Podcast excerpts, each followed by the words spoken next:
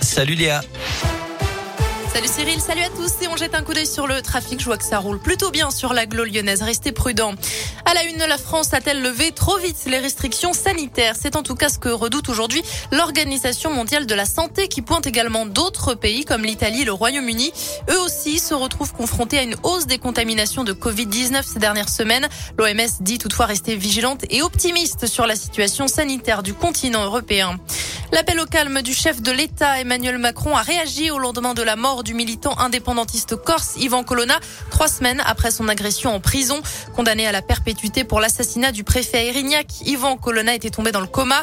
Le plus important, c'est que le calme se maintienne, a insisté Emmanuel Macron, alors que l'île a été secouée ces dernières semaines par des manifestations.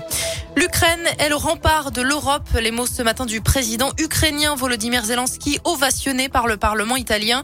Il demande notamment aux députés de soutenir des sanctions plus fermes contre la Russie. Fermez vos ports aux bateaux russes, dit-il avant de prendre la parole. Ce sera face aux députés français demain. Une trentaine d'enfants malades sont arrivés d'Ukraine hier à Paris. Ils sont atteints de cancer de leucémie. Ils vont être soignés dans plusieurs hôpitaux de France, notamment dans la région Auvergne-Rhône-Alpes à Clermont-Ferrand.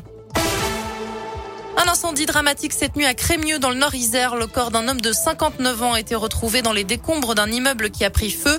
Sept personnes ont été légèrement blessées et hospitalisées à Bourgoin et Lyon. 72 pompiers ont été mobilisés.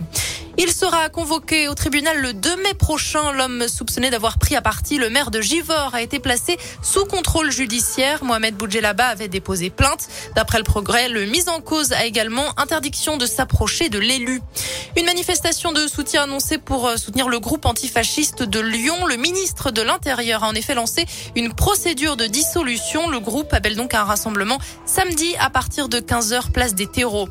La course aux étoiles, le guide Michelin publie son palmarès cet après-midi à 16h30. L'auberge de Collonges pourrait bien retrouver sa troisième étoile. Elle avait été perdue en 2020, deux ans après le décès de Paul Bocuse.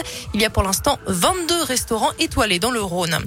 Du sport et du foot, semaine décisive pour les équipes féminines de l'OL et du PSG en Ligue des Champions. Elles jouent leur place en demi-finale. D'abord les Parisiennes qui jouent ce soir face au Bayern Munich. Les Lyonnaises, elles, affronteront demain la Juventus. Les deux rencontres commencent à 18h45. Et puis enfin, toujours en foot, Anthony Lopez forfait. Le gardien de l'OL ne jouera pas les barrages du mondial avec l'équipe du Portugal pour cause de blessure. On vous a mis plus d'infos sur radioscoop.com.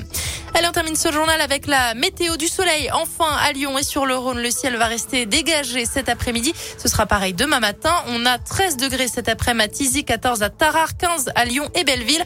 On restera entre 6 et 8 degrés pour les températures demain matin. C'est la fin de ce journal. Je vous souhaite une très belle journée sur Radio Scoop. Merci Léa.